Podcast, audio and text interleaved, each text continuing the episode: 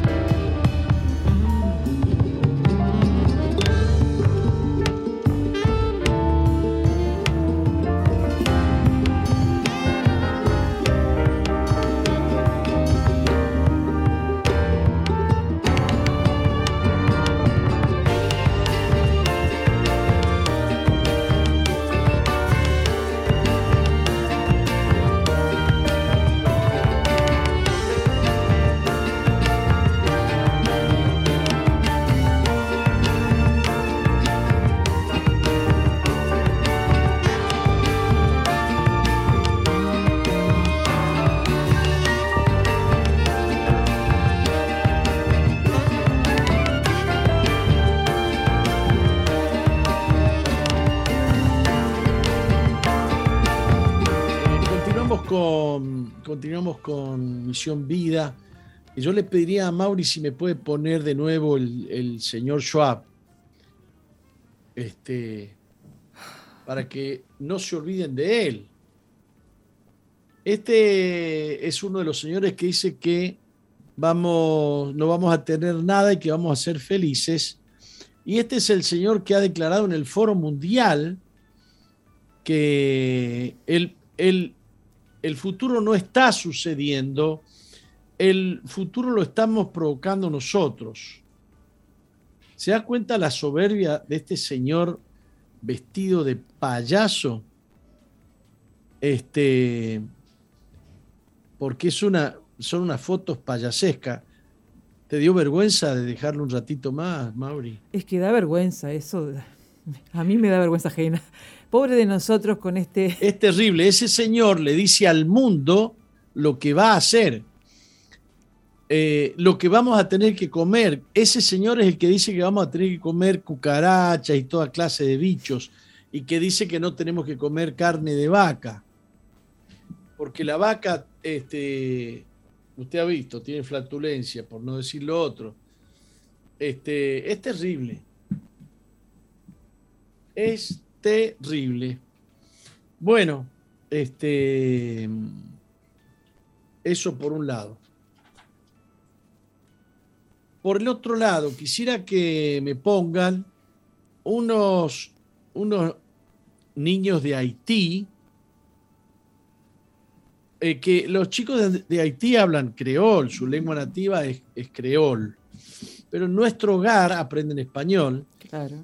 Y les quiero mostrar cómo estos chicos aprenden de memoria el Salmo 23. ¿Podemos ponerlo?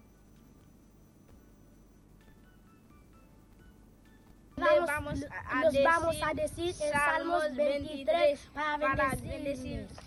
Jehová es mi pastor, nada me faltará. En lugares de delicados pastos me hará descansar. junto a aguas juntos a aguas de reposo me pastoreará, confortará mi alma, no por qué no lo escucho en la senda de, de, la justicia por amor de su nombre. Aunque ande en la, valle, en la valle de sombras de la muerte, no temeré algunos porque, tú estás conmigo. Tu vara, tu vara y, en, encajado enfundirán alientos. alientos. Adereza mesas ante mí, delante de mí presencia, en presencia de, delante de mí, en presencia, en presencia de mí, angu- de mí, angustia, angustiadores, angusti- de angustiadores. angustiadores. Unge mi cabeza, Unge mi cabeza con aceite, mi copa, está, rebosando. Ciertamente, el, en- el verdad, el la- bien, el bien y la misericordia, y la la misericordia misericordia me seguirá por vida, los por días todos los días de mi vida. Y en la casa En- y en la casa de Jehová me Moraré moraré por, por, largos por, días. por largos días. por largos días. Adiós. que, Adiós, los- adiós, que Dios adiós. les bendiga. Sí. ¿Le gustó? Qué bonito. Luca? ¿Eh? Qué bonitos que son. Mis amores, son re lindos. Ahora, eh, ese niño calvo se llama Robinson. Henryson, perdón. Se llama Henryson. Les voy a mostrar otra foto. Les voy a mostrar otra foto. Ese soy yo el día de la inauguración del hogar mm, Veraca, y el primer niño bebé que recibimos es Henryson, ahí lo tiene. Chiquito. ¿Habrá valido la pena el esfuerzo? Sí, ¿Qué me cuenta? sí, sí. Por esos niños, la verdad. Ese es Henryson, el que estaba recitando. eh, qué lindo por aquellos que, que- que pueden ver en la pantalla, ¿no? Qué lindo, pero, pero bueno, les cuento que ahí estoy yo el día de la inauguración del hogar, en el año 2012, creo que fue 2011. Sí, 2012. Eh, no, 2011, 2011 nosotros llegamos, creo. Y nos costó un año construir. No fuimos en el 2010. Y si no, que me corrija Mónica, ¿no? Y qué felices que se ven los niños cuando, cuando los pastores de allá ponen fotos, suben fotos y se ven re felices. Y la verdad que también es un placer, eh, como les dije, que, que tengan unos padres como ellos, ¿no? Que se dedican a esos niños y que por, por eso se ven felices, porque están dedicados a ellos todo el tiempo. Bueno, eh, estar en Haití es complicado. Yo sigo pidiéndole a Dios que nos dé misioneros para Haití. Yo quiero tener más gente en Haití. Eh, una de las jóvenes que llevé yo a Haití y que tenía 20, o 20 años, tendría, eh, fue Carolina. eh, Carolina una mujer muy amada, muy querida, que llegó a ser pastora estando ahí en, en Haití. Después se casó y fue a otro ministerio. Este, ella lleva ya eh, 10 años en Haití. Estuvo varios años con nosotros, seis o siete. Este, se casó con, un, con, un, con otro misionero chileno. Eh, y hace seis, siete días le secuestraron el esposo. Eh, se armó una cadena de oración internacional impresionante a favor de ellos, pero la actitud que tiene ella frente a lo que está viviendo nos tiene impresionado. Hay algo que yo no lo quería hacer público porque eh, por no sé qué causa uno tiene algunos pruritos a veces, pero, pero hoy decidí hacer público un eh, audio que ella me mandó, eh, que me lo mandó a mí y no sé si, si ella lo ha mandado a otros. Pero bueno, no, creo que es personalizado. Se los quiero hacer escuchar, por favor, presten atención. Amén. qué bueno escucharte y bueno, gracias por sus oraciones. Em, sin dudas han sido días muy difíciles, pero días donde cada vez la certeza de que el Señor estaba buscando quien hiciera esta tarea y bueno, nos encontró a nosotros para, hacerla. Él sabía que estábamos dispuestos y que no íbamos a cuestionar eh, esto que pasó, así que bueno, sabemos que esos secuestradores necesitaban escuchar eh, del amor del Padre y, bueno, eh, fuimos escogidos para, para esa tarea. Así que estamos eh, confiados en que cuando el Señor determine que bueno que ya está, mi esposo regresará a casa. Hace un rato estaba orando y el Espíritu Santo me recordaba cuando vienen a, a, aprender a Jesús los soldados y él, y él tiene esa conversación, ¿no? Donde él les hace saber de que Él se entrega, o sea, de que nadie lo venía a aprender.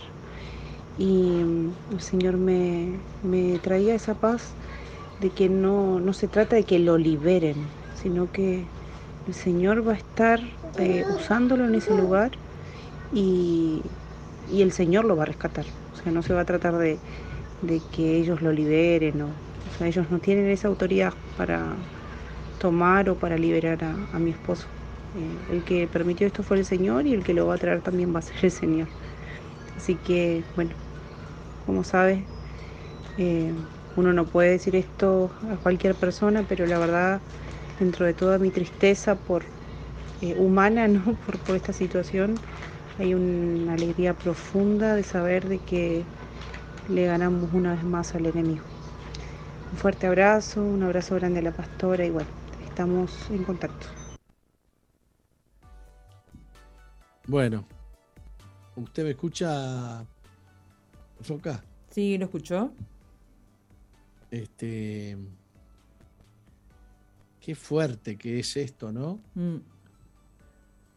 Uno diría que se iba a encontrar con una mujer que dijera, por favor, oren por nosotros, que Dios libere a mi marido, que ya llevo tantos días convocada a la oración y ella dice, no, el Señor estaba necesitando, porque en, otros en otro audio que ella me ha mandado, eh, dice que esta circunstancia lo que ha permitido es que ella le pueda predicar a gente de la embajada chilena y a otras personalidades, porque tengo entendido que han hecho intervenir hasta la Interpol. Y ella ha empezado a dar testimonio y ha empezado a mostrar la paz que tiene y la confianza que tiene en Dios. Y entonces en este audio que me manda, ella, ella dice que, que Dios eh, estaba necesitando alguien para este proyecto, para poder llevarle el Evangelio aún a los, a los captores de su esposo, a los que lo han este, encerrado y están pidiendo 100 mil dólares de, dinero para poder eh, rescatarlo. Este, ustedes saben que darle 100 mil dólares a esas personas significa que se envalentonen más con el hecho de, de, perseguir y, y, sí, que hagan de eso un negocio. ¿Eh? Que hagan de eso es el negocio de ellos. Entonces no es cuestión de decir, bueno, vamos a ver quién nos puede dar 100 mil dólares, qué, bueno, conseguimos los 100 mil, se liberó mi esposo. No es así, no es, no es nada sencillo. No es nada sencillo. Entonces dice, Dios estaba necesitando gente para este operativo eh, en el que le han secuestrado a su esposo y nos encontró a nosotros.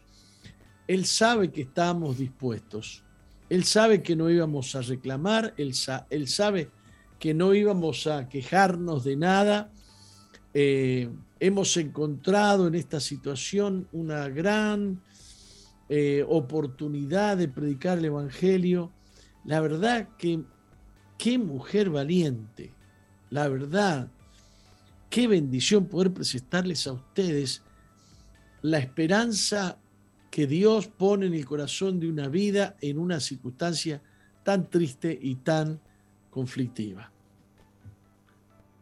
Y vaya ahora, aunque ya son las 12, eh, aunque ande en valle de sombra y de muerte, este versículo, el versículo 4 del Salmo 23, ha traído fuerza y consolación al corazón de millones de personas a lo largo de, de miles de años. Aunque ande en valle de sombra de muerte, no temeré mal alguno, porque tú estarás conmigo. Tu vara y tu callado me infundirán aliento. Este es el, el Salmo 23 que estaban recitando estos niños de Haití. Yo les convoco a ustedes a orar por Haití porque algo tiene Dios en mente con Haití. Amén. Necesitamos salvación para Haití. Necesitamos que gobernantes y que estos capturadores de gente conozcan el Evangelio y se arrepientan y se conviertan en predicadores del. Evangelio. El Evangelio de la paz. Eh, en Israel, en el camino de Jerusalén a Jericó, hay un cañón llamado el Valle de la Sombra de Muerte. ¿Sabía usted eso? No. Yo tampoco. Pero hay un, para ir de Jerusalén hasta Belén, hay un cañón que se llama el Valle de la Sombra de la Muerte. El rey David probablemente viajó a través de él muchas veces, aunque los cañones a lo largo del camino a Jericó eran estrechos en la parte inferior y tan altos como 800 pies, 800 pies hay que dividir en tres, 200 y pico metros de altura. La única hora en la que se puede ver la luz del sol en la parte inferior es al mediodía. Cuando el sol está directamente sobre el valle, entonces eh, ahí se ve la luz. Los valles son a menudo una metáfora de tiempos difíciles, de oscuridad, de desesperación y de desánimo. De más está decir que en esos lugares son donde se, se, se juntan, eh, eh, los ladrones están esperando, ¿no? Claro, claro.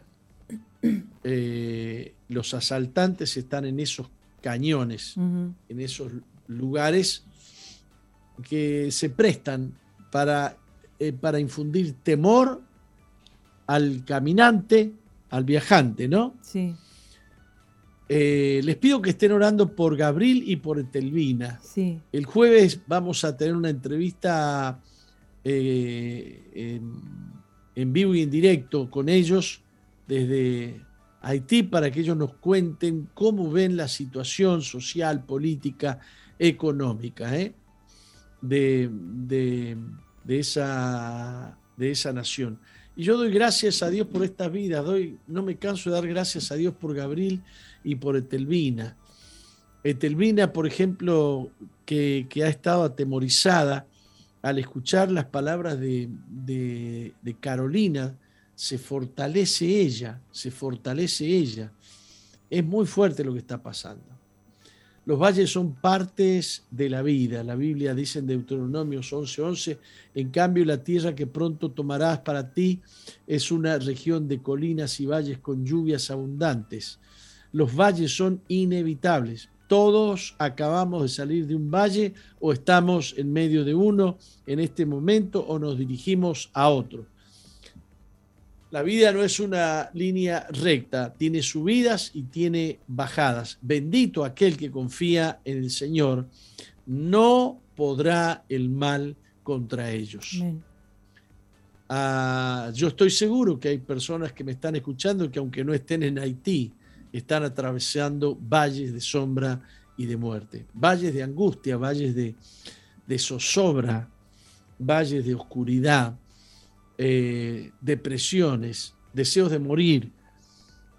Los quiero bendecir en el nombre poderoso de Jesús. Aprendan versículos bíblicos de, em, de memoria. Aunque ande en valle de sombra y de muerte, no temeré mal alguno, porque tú estarás conmigo. Lo haces una oración tuya eso. Tu vara y tu callado me infundirán aliento. Vamos a un corte. Vamos. Estás en la sintonía de CX 218, Zoe FM 91.5 Gospel Music.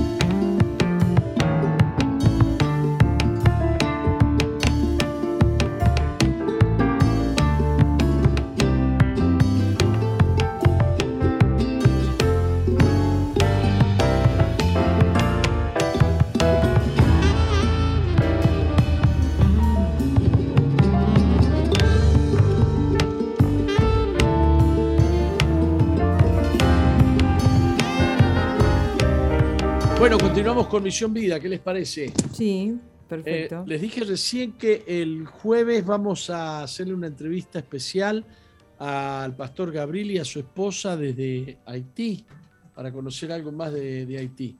Y voy a ver si puedo incluirla a Carolina, voy a, la voy a invitar, vamos a ver cómo está, cómo se siente o qué le parece participar eh, con nosotros para que nos hable de, de Haití. ¿Mm? Eh, Ahí tenemos una plaquita que se ve en pantalla, ¿verdad? Sí, se ve.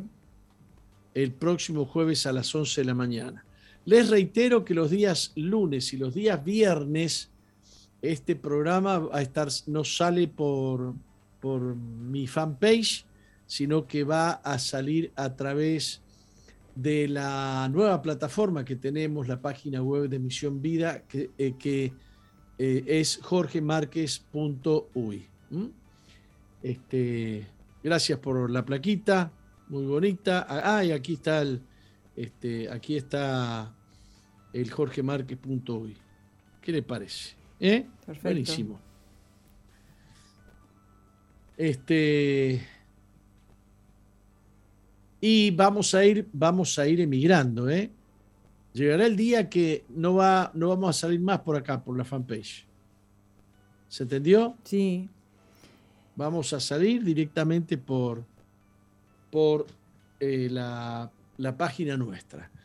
Ahí sí vamos a poner la música que queremos y ahí sí vamos a hablar este, tranquilamente, porque e- esa plataforma es nuestra y no nos la van a, a bloquear.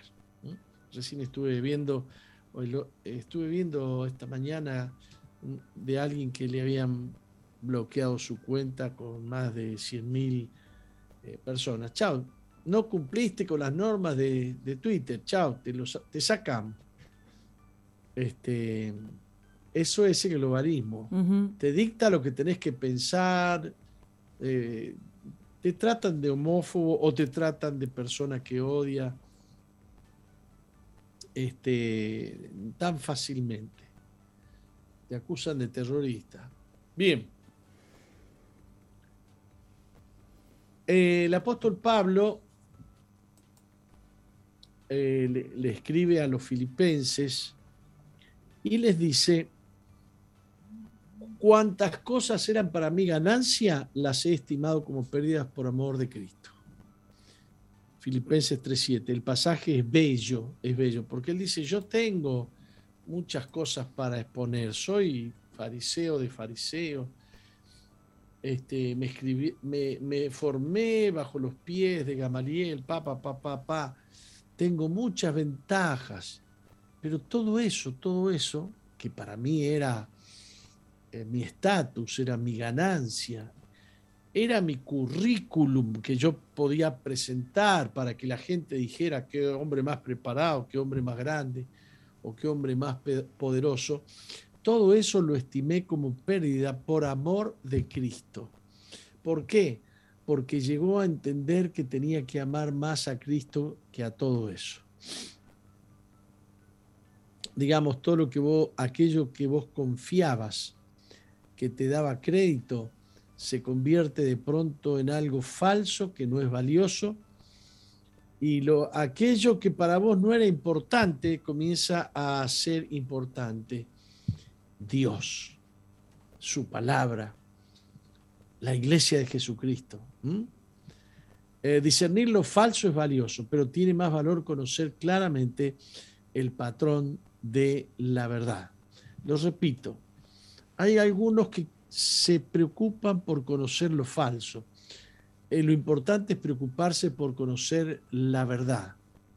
Fíjese lo que a mí me sucede. Cualquier cosa que se dice, cualquier cosa que se opina, cualquier filosofía, yo inmediatamente tomo nota de que si cuadra con la palabra de Dios, si, si, se, si se si se pone en línea con la palabra de Dios. Conociendo la verdad, es fácil conocer lo que es falso. Pero si te pones a razonar acerca de lo que es verdadero, de lo que es falso, no vas a llegar a ningún lado.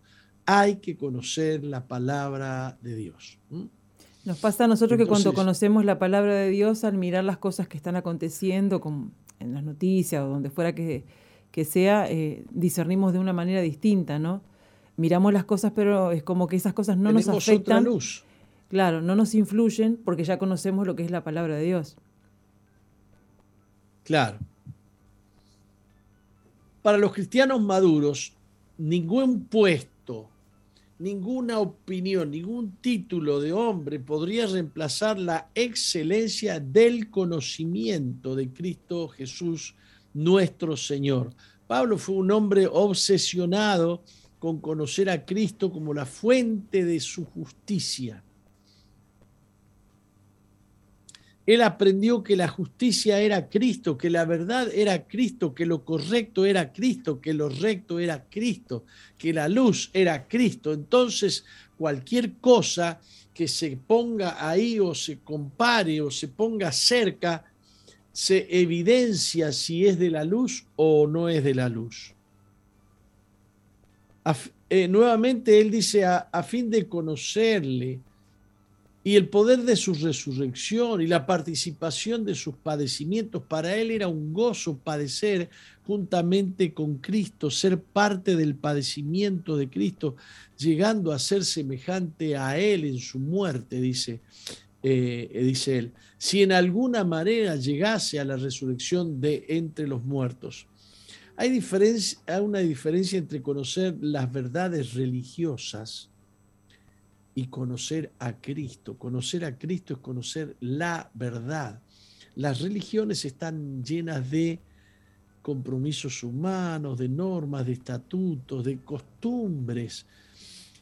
Pero hay que ver muy bien si esas cosas provienen de Dios o son meramente Jesús se enfrentó a los religiosos de su época que tenían un montón de normas y Jesús les echó en cara, ustedes enseñan cosas de hombres como si fuesen doctrinas, ustedes tienen que basarse en la palabra de Dios, ustedes no conocen la palabra de Dios.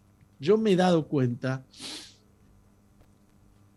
me costó darme cuenta, estaba creyendo hace un tiempo atrás que los ortodoxos judíos eran los que habían guardado la Torá, que eran los que habían guardado la identidad del pueblo judío. Lamento mucho decirles que me he dado cuenta que hay algunos eh, que saben más de los comentarios de los rabinos y consideran más importante las enseñanzas de los ancianos de Israel que el conocimiento mismo de la palabra de Dios. Y he visto a algunos rabinos hablar sandeces. Eh, lamentable. Son algunos nomás, se tiran contra los cristianos que se tiran contra los cristianos y hablan de Jesús como si fuese un... Uno más del montón. Un maldito, un maldito. Yo no sabía que algunos pensaban así de Jesús.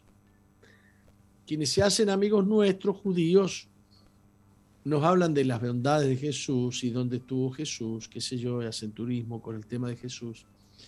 Pero hay otros que están diciendo que es un hechicero, que es un brujo, que es cualquier cosa, dicen de Jesús. Eh, aferrarse a la religión es aferrarse a las costumbres de los hombres. Hago una diferencia entre, siempre me preguntan, ¿qué diferencia hay entre la iglesia católica y la iglesia evangélica? La gran diferencia está en el origen de la fuente de revelación. La, iglesia católica tiene la Biblia como fuente de, revelación, de verdad y norma y norma para obrar, pero además tiene también como fuente de, inspiración divina la tradición romana. La tradición romana es todo aquello que ha acumulado la iglesia romana a través de los siglos, las bulas papales y ciertas eh, teologías o doctrinas que son paralelas a la Biblia. Entonces, los que conocemos la Biblia fácilmente nos damos cuenta que hay cosas que no cuadran con la Biblia. Por ejemplo, que la Virgen María, que por santa y pura y buena que haya sido, no puede ser intercesora. No puede ser intercesora. Que los santos muertos no interceden por los vivos. Eso no está en la Biblia. Entonces, los evangélicos tenemos como fuente de norma eh, eh, fuente de, fe, de, razón y de justicia, solo la Biblia, solo la Biblia, y nos aferramos a la Biblia. Esa es la gran diferencia de los reformadores, que quisieron que la Biblia se conozca, que el pueblo conozca la Biblia, en un tiempo en el que se prohibía que el pueblo conociera la palabra de Dios se la enseñaban en latín y el pueblo no entendía nada en latín. Entonces el apóstol Pablo decía, no que haya alcanzado ya ni que ya sea perfecto, sino que prosigo para ver si logro asir, tomar aquello para lo cual fui, fui también asido por Cristo Jesús. Eh, un cristiano maduro es aquel que sabe que tiene que poseer la verdad. ¿Escuchó bien? Poseer la verdad. O mejor dicho, que la verdad te posea a ti. Que la verdad mande y marque prioridad en tu vida. Y la verdad es la palabra de Dios. Una cosa hago, decía el apóstol Pablo, olvidando ciertamente lo que queda atrás y extendiéndome a lo que está adelante, prosigo a la meta. Un grave problema que tienen muchos cristianos es que no pueden ir hacia adelante porque no se extienden hacia adelante. Dice, ah, una cosa olvidando ciertamente lo que queda atrás. Hay cristianos que no pueden olvidarse de lo que, de lo que está atrás lo que está atrás no te va a ayudar, no te va a salvar. Lo que está atrás es un lastre pesado que tú no puedes llevar. No puedes ir hacia adelante si vas arrastrando tu pasado, tus recuerdos malos, tus, tus, cómo te hirieron, cómo te insultaron. No podés, no podés, tenés que entregarle a Cristo todo ese bagaje de porquería que has vivido en el pasado, que te ha contaminado la mente por supuesto que hay cosas lindas en el pasado que se pueden recordar con gratitud, etcétera, etcétera. Por ejemplo, alguien que te amó, que te cuidó, hermoso. Pero, pero, lo que, pero para ir al futuro necesitas la presencia de Dios y no de alguien que te cuidó que ya está muerto. Claro. Eh, eh, ya nada te puede ayudar y nada puede hacer un muerto incluidos los santos, incluidos las vírgenes. Nada pueden hacer. Hay un solo nombre bajo el cielo en el que podamos ser salvos, dice la Biblia, un solo nombre. Por eso el apóstol Pablo dice, una cosa hago, olvidando ciertamente lo que queda atrás, voy adelante. Me extiendo a lo que está adelante. Prosigo a la meta, al premio del supremo llamamiento de Dios en Cristo Jesús. ¿Qué es lo que Pablo decidió olvidar? Las heridas que le produjeron los hechos del pasado, las personas que le hicieron daño. Se propuso perdonar, se propuso bendecir. Me llama la, poderosamente la atención que Carolina pide que oremos por la salvación de los que han capturado a su esposo. Ese no es otra cosa más que el poder del Espíritu operando en el corazón de una mujer que ha sido herida y entristecida por un hecho extraordinario, que es que le roben el esposo en la calle. Él puso a su lado las, a un lado las heridas, perdonó las ofensas y entregó en manos de Dios las desilusiones de, del ayer, las heridas en la vida de las personas son reales, pero el, el amor y el perdón de Dios sana esas heridas. Si, si nuestros ojos están puestos en el premio que está adelante, vamos a ir adelante. Vamos a ir adelante. Me vino en este momento la imagen de un galgo corriendo detrás de, un, de una zanahoria, que le, qué sé yo, no, una zanahoria no, no era un conejo, un galgo. Ha visto que hay una máquina que tira una especie de, conejo y el galgo va, va, va hacia adelante. No va a desenfocarse por nada el galgo, porque tiene en sus ojos, tiene su, su, enfoque puesto en ese conejo que quiere alcanzar y que quiere, no puede mirar para atrás porque lo pierde, lo pierde. Enfócate en el futuro, en lo que Dios tiene preparado para ti, en lo que vas a lograr, pase lo que pase en lo que vas a lograr en medio de tropiezos, de dificultades, de circunstancias difíciles. Tú vas a pasar adelante y las dificultades van a quedar atrás. ¿Eres un hijo de Dios? Eso va a suceder. Tú puedes decir, soy un hijo de Dios, eso va a suceder. Antes que tú lo hayas leído, el Señor ya ha dicho que nosotros somos más que vencedores por medio de aquel que nos amó. Antes que tú te enteres, ya Dios ha declarado que tú eres vencedora, que tú eres vencedor, que no hay dificultad que te vaya a vencer, vas a pasar adelante, que no te convenza el diablo, que no te predique el diablo, que no te predique Satanás. Muchas personas viven, viven atormentadas por los pensamientos que tienen que no son del Espíritu Santo, no son de Dios. ¿Y por qué se atormentan si están escuchando una prédica de Satanás? No están escuchando palabra de Dios. Escuchan más a la, la, las ideas. Se cortó algo. Sí. Se me cortó la transmisión. Te seguimos escuchando. Me siguen escuchando. Sí. ¿Ahí volvió? No, no volvió. Todavía no. Eh, bueno. Eh, tengo que terminar de todas maneras. Sí. Tengo que terminar de todas maneras. Eh, aquí está. ¿no?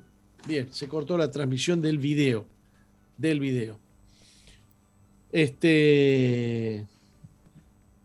Bendito sea el Señor que nos ha enseñado. Bendito sea el Señor que nos ha enseñado a poner nuestra mirada en Jesús, el autor y el consumador de nuestra fe. Eh, que Dios les bendiga. Vamos a un corte y vamos a ver qué pasa con la transmisión de video. Muy bien. No cambies, ya volvemos con, con Misión, Misión Vida. Vida. Sigue al apóstol Jorge Márquez en su fanpage en, en Facebook, Jorge Márquez.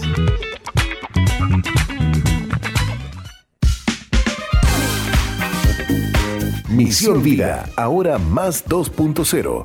Interactúa con nosotros en la red, en Facebook, Misión Vida 2.0 o ingresa en nuestro website www.misionvida.org. Ahora, más 2.0.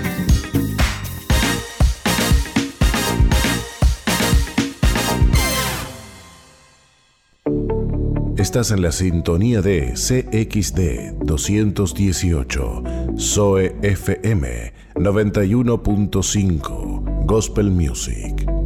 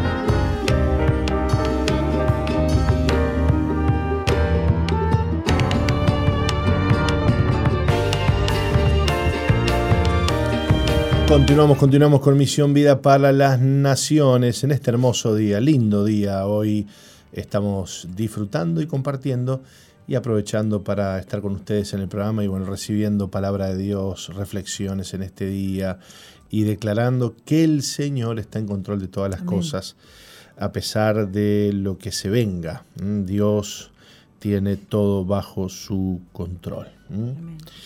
¿Cómo anda, Roca? Muy bien, muy bien, con frío, pero bien. Acá se concentra. Afuera debe estar precioso, porque ayer hizo calor, estuvo lindo. Bueno, sí, hay un sol muy bonito. ¿eh? adentro se concentra el frío, pero bueno, felices de poder compartir con todos ustedes, de estar en la compañía del Pastor Martín, de poder compartir todas las cosas lindas que Dios hace en la vida de los testimonios que en momentos vamos a compartir aquí en SOFM. Bueno, muy lindo todo lo que estaba compartiendo el apóstol Sí. también. Este, qué lindo, qué lindo es poder recibir cada día la palabra de Dios y, y ser bendecidos por la Sí. palabra de Dios. ¿Cuánto tenemos que valorar esto, no? Exacto. Poder aprender la radio, escuchar un mensaje, ser acompañados cada día. Gracias, Señor, por esto. Eh, mire que esto no se da en todos lados. eh. Esto es un privilegio, es una bendición que tenemos de poder eh, recibir, recibir la palabra de Dios y ser alimentados por Dios y bendecidos eh, de esta manera. Así que le damos gracias a Dios por la radio. ¿Te bajaste ya la aplicación? ¿Te bajaste, eh, descargaste la aplicación a tu teléfono? Si no lo hiciste, hacelo. eh. Teléfonos con Android, Samsung, Huawei, Xiaomi, bueno, todos los teléfonos que tienen Android pueden usar esta aplicación que la descargan desde la Play Store. Pero este, más fácil, más fácil, vayan a, a, a zoe con z, zoe.com.uy, entran a la página de la radio y ahí el primer banner que les va a aparecer, la primera imagen que les va a aparecer va a decir descarga nuestra app, picás ahí en un botoncito y ya te vas derecho a la Play Store. Más fácil que eso, Roca. Qué bueno. No tenés que estar buscando en la Play Store dónde está la aplicación. Ahí te vas derechito, la instalás en tu celular y ya te estamos acompañando las 24 horas del día con una aplicación liviana que pesa 11 megabytes. ¿Qué son 11? Una foto. Una foto hoy pesa 20, 30 megabytes. Esas fotos grandes de, de- de- de- sensores, de los sensores de los teléfonos ahora son de 50 megapíxeles, 100 megapíxeles. ¿Sabes lo que pesan esas fotos? Chino para mí. La aplicación, la aplicación de Zoe pesa 11 megabytes, no es nada. La llevas a donde quieras, la instalás en cualquier teléfono, por más viejito que sea, la instalás. Y aparte el streaming de audio no gasta nada, porque es un ¿Ah, streaming hecho este, con muy buena calidad, pero con bajo consumo de datos. Qué bueno. Está optimizada la aplicación para que no te moleste. Así para que, no hay excusa, ¿no? no hay excusa, no que no tengo lugar, no que no tengo datos. Mira, verso todo, porque la aplicación no te pesa nada y, la, y los datos no se te van a gastar porque el streaming es muy livianito y además podés escuchar la radio en segundo plano, vos apagás la pantalla Sí. del celular y la radio sigue sonando. Qué lindo. ¿eh? Y además te podés comunicar con nosotros por el chat que tiene la aplicación, que Roca lo tiene abierto acá a las 24 No, no, horas por del y día. quién, qué hay por ahí. abierto aquí para que ustedes puedan estar en contacto con el programa. Así que bueno, contentos por eso. Le cuento y le recuerdo, Roca, que hoy martes tenemos reunión de líderes en todos nuestros distritos y anexos. Hoy martes, reunión de líderes en distritos y anexos. Así que bueno, a no faltar los líderes hoy en nuestros distintos anexos porque bueno, tenemos una reunión muy especial donde vamos a recibir una enseñanza eh, de parte de Dios a través de nuestro apóstol y pastores de nuestro ministerio. Vamos a estar juntos, vamos a orar, vamos a bendecir a los líderes y vamos a compartir eh, la palabra de Dios y además prepararnos para esta semana, porque el martes es el puntapié inicial para la semana para que podamos este, bueno, estar con todas las pilas para el jueves y predicar y llevar el Evangelio a toda criatura. Así que no faltes. ¿eh? Y no comenzamos, y se comenzó a trabajar para el campamento ya. Ya Uf. empezaron todos los anexos a trabajar para el campamento, así que Hace rato. hay expectativas eh, lindas, grandes para todos los jóvenes. Y como decía el apóstol, bueno, el, próximamente, el mes que viene, en las vacaciones, va a haber un encuentro para los jóvenes y adolescentes. Así que bueno, están- bueno estén eso, ¿eh? expectantes por eso, porque realmente los jóvenes necesitan mucho, mucho de acercarse a Dios, de ser ministrados, de ser abrazados, de ser contenidos. Y qué linda oportunidad para que nuestros hijos y bueno los jóvenes que tengamos en, eh, por ahí por- en nuestra casa, los vecinos, los, los familiares y amigos que puedan participar de este encuentro. Así que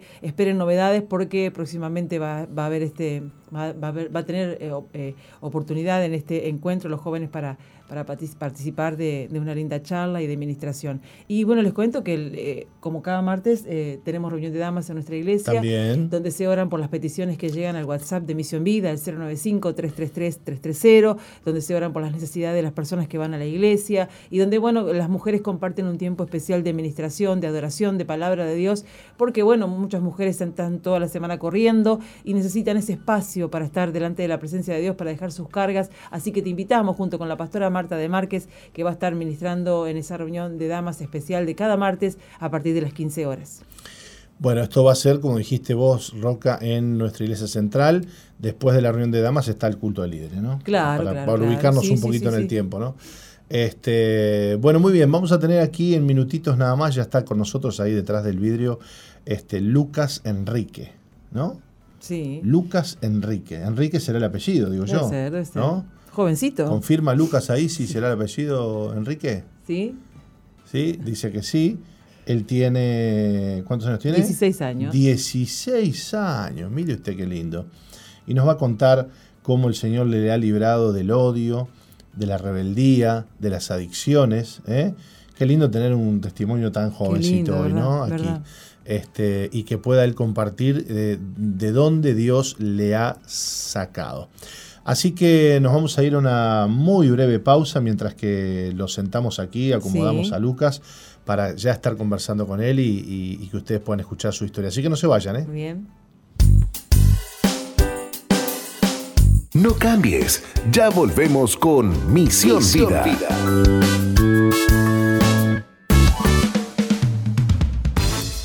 Sigue al apóstol Jorge Márquez en Twitter e Instagram, arroba Jorge Márquez, Uy. Y suscríbete al canal de YouTube Jorge Márquez. Jorge Márquez.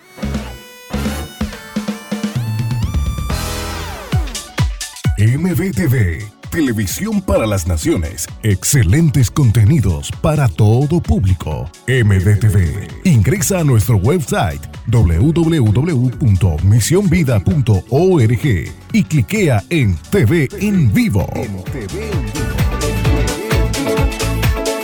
Televisión para las Naciones.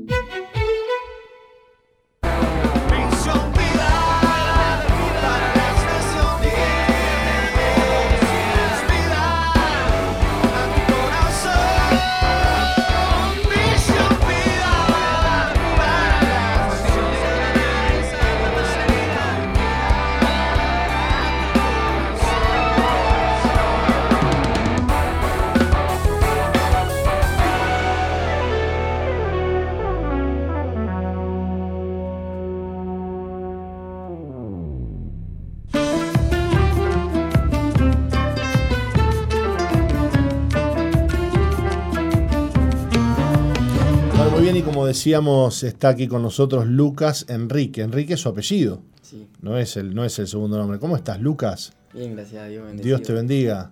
Gracias por estar con nosotros y, y contarnos. Mire qué bonito que es Lucas. Cari lindo, facherito. ¿eh? ¿Viste? Bueno, Luquitas, eh, gracias por estar aquí. Eh, tenés 16 años, pero dijiste, yo voy a ir a darle la gloria a Dios. Amén. Yo voy a ir a contar lo que Dios hizo en... Ojalá Dios quiera llamar jóvenes como vos, que se animen a hablar de lo que Dios hizo en su vida. Le vamos a pedir a Roca que nos lea un poquito tu historia. Muy bien. Lucas se crió en una familia cristiana donde siempre se tuvo presente la palabra de Dios, tuvo una infancia sin necesidades materiales, pero abundaron los pleitos entre sus padres y hermanos. A los ocho años descubrió el mundo de la pornografía por medio de amistades de su barrio y de la escuela. A los 14 comenzó a ser rebelde a sus papás porque no lo dejaban salir a bailes. Entonces empezó a escaparse para concurrir a fiestas, consumir alcohol, fumar cigarros y de vez en cuando marihuana pero nada de eso lo satisfacía. Al siguiente año falleció su tío, esto le afectó, pero más le afectó ver a su madre caer en un pozo depresivo. A los pocos meses sus padres se separaron, entonces su mamá se fue a vivir a una comunidad de la iglesia, lo que generó mucho rencor y odio en el corazón de Lucas, pues sentía que ella lo había abandonado. También le afectó ver eh, mal a su papá. Todo esto lo llevó a una gran depresión, al punto de sentirse eh, un muerto que camina. No vivía, solamente existía. Fingía estar bien, pero en las madrugadas se desmoronaba. Lucas estaba enojado con Dios. No entendía por qué él había permitido que atravesara por esas situaciones. Luego inició una relación con una chica, pero al terminar afloró nuevamente la depresión. En este tiempo empezó a congregarse en un ministerio, pero no logró consagrarse y se alejó de la fe. Poco después se hundió en el consumo de marihuana y alcohol, hasta que su padre lo presionó a participar en un campamento de jóvenes y allí tuvo un encuentro con Dios. Le pidió perdón al Señor, logró perdonar a su madre y ser libre de las drogas y Lucas decidió dedicar su vida a Cristo. Bueno, gracias a Dios que, que el Señor te agarró joven, ¿eh, Lucas? Amén. Te rescató joven. Pero hablanos un poquito de toda esa infancia complicada, que si bien no tenías necesidades materiales, pero bueno, había problemas de aquí, problemas de allá, la pornografía en el barrio, los jóvenes, este, la rebeldía. ¿Por qué, por qué pensás que, que- te inclinaste hacia todo eso tan chico? Eh, yo siempre tuve un consejo de parte de mis padres sobre eso, de sobre no tener cuidado con las amistades, con lo que te pueden enseñar y a lo que te pueden ir llevando, pero creo que era muy chiquito para saber eh, decir no a algunas cosas. Claro. Y en base a eso, mis amigos poco a poco me iban mostrando imágenes pornográficas y ahí me, me fui enganchando. ¿Y en qué resultó todo eso? ¿Qué te produjo? ¿Qué edad tenías cuando viste pornografía por primera vez? 8 o 9 años, Muy chiquito. muy chiquito. Pero a lo mejor la pornografía no es algo que muestre en sí cómo es eh, tener en realidad, hacer el amor con una persona. Sí, si no lo es- muestran más. Es una ficción, Claro, una irrealidad. exactamente. Imagínate que un niño que, que todavía no ha madurado emocionalmente, mentalmente, espiritualmente, someterse a ese veneno, ¿no? Exactamente. ¿Cómo te pegó esto? ¿Cómo te, cómo te afectó en tu vida? Y al principio a mí me gustaba como, como cualquiera, pero después queriendo estar en los caminos del Señor no me dejaba dedicarle, por así decirlo, mi vida 100% a Dios, sino a lo que estaba esclavizado eso, no me dejaba entregarle por 100% mi corazón a Te Jesús, estorbaba eso. claramente. Estaba clavado ahí en la mente, ¿no? Mm, Es que la pornografía se clava en la mente, ¿no? exactamente. Eh, Lucas, y, mm, ¿y cuándo empezás con el tema de la droga? ¿Y por qué? Eh, yo empecé a los 14 años. Empecé probando porque veía que mis amigos fumaban y les producía una felicidad, por así decirlo. Y me intrigó probar. Y así fue, fui probando de vez en cuando y hasta que en un momento me enganché. Wow. ¿Y alguien te quiso parar, te quiso aconsejar? Sí, más que nada mi madre. Mi madre siempre estuvo presente en eso. ¿Y vos? ¿Qué le decías a tu mamá? Le, le, le- le decía que no, que no le iba a hacer más, pero después lo terminaba volviendo a hacer. ¿Y con Dios qué pasaba en ese momento en tu vida, en esos años? ¿Había algo de Dios ahí? Sí, siempre hubo un arrepentimiento. Un tipo, no arrepentimiento, sino que sabía que lo que estaba haciendo estaba mal y que no o, le agradaba. o una culpa. Ahí va, una culpa, mejor dicho. Y le pedía perdón a Dios por lo que hacía, pero siempre volví a hacerlo. Claro, y qué, qué importante es aclarar esto, ¿no? Que, que, que no por tener culpa o no por tener remordimiento la persona cambia. Exactamente. Porque vos tenés culpa y tenés remordimiento y sabés que estás haciendo mal, pero seguís atado. Exactamente. ¿no? Se, cambia se necesita algo más que, que culpa y remordimiento, ¿no? Sí. Creo que uno cambia cuando verdaderamente se arrepiente. Exacto, esa es la palabra, arrepiente. La Biblia dice, eh, bueno, de hecho la, la palabra arrepentimiento es cambio de manera de pensar, ¿no? Algo sucede dentro nuestro cuando nos arrepentimos. ¿Y, y qué, mm, qué fondo tocaste? ¿Qué fue lo, lo, lo, lo peor que hiciste y el peor día de tu vida en aquellas, en aquellas épocas? Que recuerdes. En base a la separación de mis padres, eh, eh, me fui inclinando más hacia el lado de la droga, intentando, porque a la- las personas que yo más amaba sabían, habían roto su relación. Y ver que ya nada era como antes, como todo había cambiado de un momento para el otro, eh, me llevó a una profunda tristeza, se podría decir. Y empecé a consumir más, empecé a salir más para llenar ese vacío, se podría decir, pero nada de eso lograba llenarme. Y llegué al punto de, de consumir todos los días, Mm, para al menos estar Adormecido. Dos, horas, dos horas feliz. Y no, estar, que- y no estar fingiendo una sonrisa que no tenía. Estabas deprimido. Exactamente. Muchas veces de eh, estaba todo el día o estudiando, o trabajando, o haciendo mis actividades, pero llegaba de noche y, y me desmoronaba, me, me ponía muy mal, llamaba a mi hermana eh, llorando, contándole cómo me sentía. Qué fuerte, que estabas ahogado. Estaba ahogado, sí. Porque a él se- se le sumaba el dolor de la separación de tus padres, se le sumaba tu pecado, Exactamente. ¿no? Porque ese es el peor veneno que hay, porque vos arriba de un problema le encajás un problema arriba más, porque el pecado es un problema, sí, es un obvio. problema terrible. Así que la salida estaba lejos. ¿Cómo veías la, el futuro tuyo en ese momento? Y no un futuro muy bueno, que digamos. Si yo seguía con esa continuidad en las drogas, eh, tarde o temprano iba a llegar a, a llegar a consumir otras cosas. Claro, Muchas personas, muchos chicos del hogar o muchas personas en sí empiezan con un cigarro, con un porro y terminan en la pasta base. sí. Así que yo veía que por ahí iba el camino. Bueno, dice que estabas enojado con Dios. Sí, no entendí. eh, a pesar de, de, de venir de una familia cristiana, yo iba a la iglesia más en sí obligado, ¿viste? Y no prestaba atención. Y llegó un momento en el que, en base a todas estas situaciones, le pregunté a Dios por qué había permitido eso. Claro.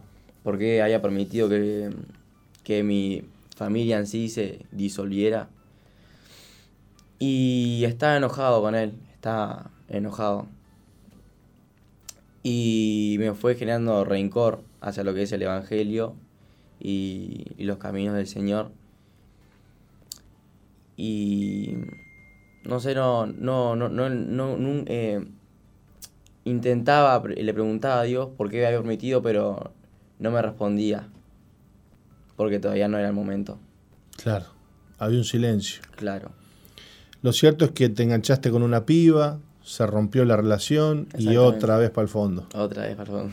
al agujero de vuelta. Sí, intenté refugiarme un cacho, se podría decir, en, en los caminos del Señor, pero estando aún así en lo que es en sí el Evangelio, eh, seguía con esa adicción a la pornografía, seguía fumando. Tu corazón no estaba eh, rendido completamente. Claro, y eso me fue alejando poco a poco.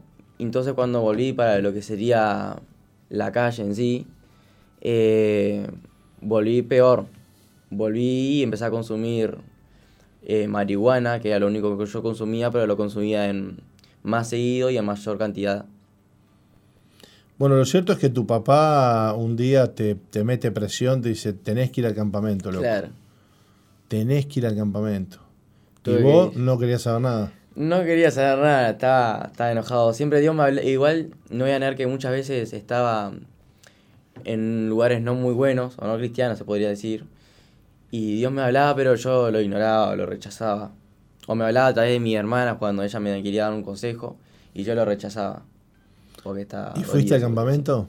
Fui al campamento, obligado. Obligado. Obligado. Pa, arrastrando los bolsos y el colchón. Sí, con mala cara. Pa, me imagino anotándote ahí en la mesa de la entrada, ¿no? Lucas Enrique. ¿Y qué pasó ahí, Lucas? Eh, fui con mucho odio en mí, mucho rencor, tristeza. Y estaba el segundo día, fue un pastor, no me- no me- ya no me acuerdo qué pastor era, pero yo justo estaba, estaba ese, fue en el megatemplo ese culto. Mm, Y yo justo estaba por la parte, la parte del fondo y él mi- justo mira hacia mi lado y dice que yo sé que vos llegaste acá obligado, pero si estás acá es porque Dios tiene un propósito contigo. Y ahí decidí dejar que Dios sobre mí en ese campamento. Y obró. Y oro. Wow. Y, y le diste tu vida al Señor. Exactamente. ¿Cuánto hace de esto? En el campamento de este año 2022. Ahora, el que pasó. Sí, Wow. Que fue el, el campamento después de la pandemia, digamos. sí. Qué bárbaro. Y o sea que hace, bueno, hace que medio año que venís bien. Sí, me vengo ahí en la camino del Señor. Qué bárbaro. Gloria a Dios. Y te cambió la cara. Exactamente. Hoy te reís, tenés otra onda. Claro. Muchas muchas Quien personas te ve me- te dice, qué, qué chico sano, qué chico lindo, qué sanito que es. muchas veces me, me decían que mm, veían como cierta oscuridad en mí. Y sí. Bueno, hoy, hoy no, Hoy no, hoy gracias a Dios. hoy no. Hoy tenés una sonrisa muy sana. Este, quien te ve dice, no, este chico este, es un chico sano. Cómo Dios nos, nos limpia, ¿no? Amén. ¿Eh? Éramos unos mugrientos, unos sucios, estábamos todos podridos y el Señor nos limpia y, y hasta cara de bueno nos pone. Exactamente. ¿Eh? Hasta cara de bueno. Bueno, tenés cara de bueno, Lucas. Bueno, seguí así, Lucas, querido. Eh, seguí en el camino, no te pierdas, no te, no te apartes nunca. Amén. Este, entendés que tenés un propósito, ¿no? Sí. Y yo quería darle un consejo a, los jóvenes Sí. que están pasando por ciertos procesos dolorosos y es que no huyan de esos procesos porque muchos tienden a huir y, le- y muchas veces se van a preguntar a- a- le van a preguntar a Jesús por qué permite que pasen por esos procesos y en realidad es que Jesús te ame no significa que va a librarte de todo sufrimiento en esta vida porque Jesús no murió en la cruz por tus problemas temporales por temporales murió en la cruz por tu problema eterno y Jesús nunca va a permitir que pases un proceso sin un propósito. Qué lindo. Toma, nos predicó. Me voy. Cerrá y vamos. Apagame todo. Lucas, eh, lo que acabas de decir es muy sabio, ¿eh? Qué lindo. No sé a quién se lo afanaste, pero está buenísimo lo que dijiste. Nada, te estoy bromeando. Me, me encanta lo que acabas de decir. Y, y mientras que hoy te escuchaba hablando, este, yo podía, podía ver un predicador en vos. Amén. Amén. Así que metele, metele, lee la Biblia, lee libros, nutrite espiritualmente, que Dios te va a usar mucho. Amén. Gracias. ¿Eh? Dios te bendiga mucho, Lucas. Gracias por haber venido hoy. Igualmente. Qué lindo, Roca, recibir estos testimonios. Es verdad. 16 años, Sí. Este, un joven transformado, ya se quiere ir, Lucas, transformado por el poder de Dios. Que Dios toque a más jóvenes como Lucas, Sí, ¿eh? sí. que Dios los toque, los transforme y los bendiga. Nosotros nos vamos con esta alegría, Sí. con esta preciosa historia, pero estaremos mañana de vuelta por acá. Nos volvemos mañana sí a las 11 de la mañana aquí en SOFM en el programa de la Iglesia Misión Vida para las Naciones. Hasta mañana.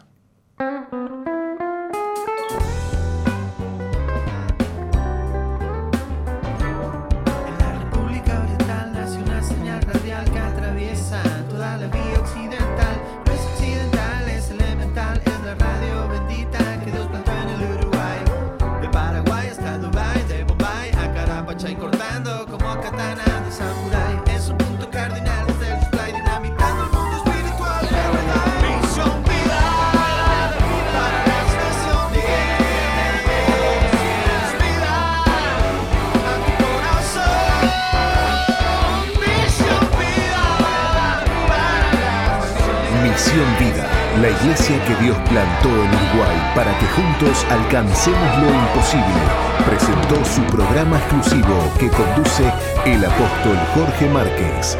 Misión Vida.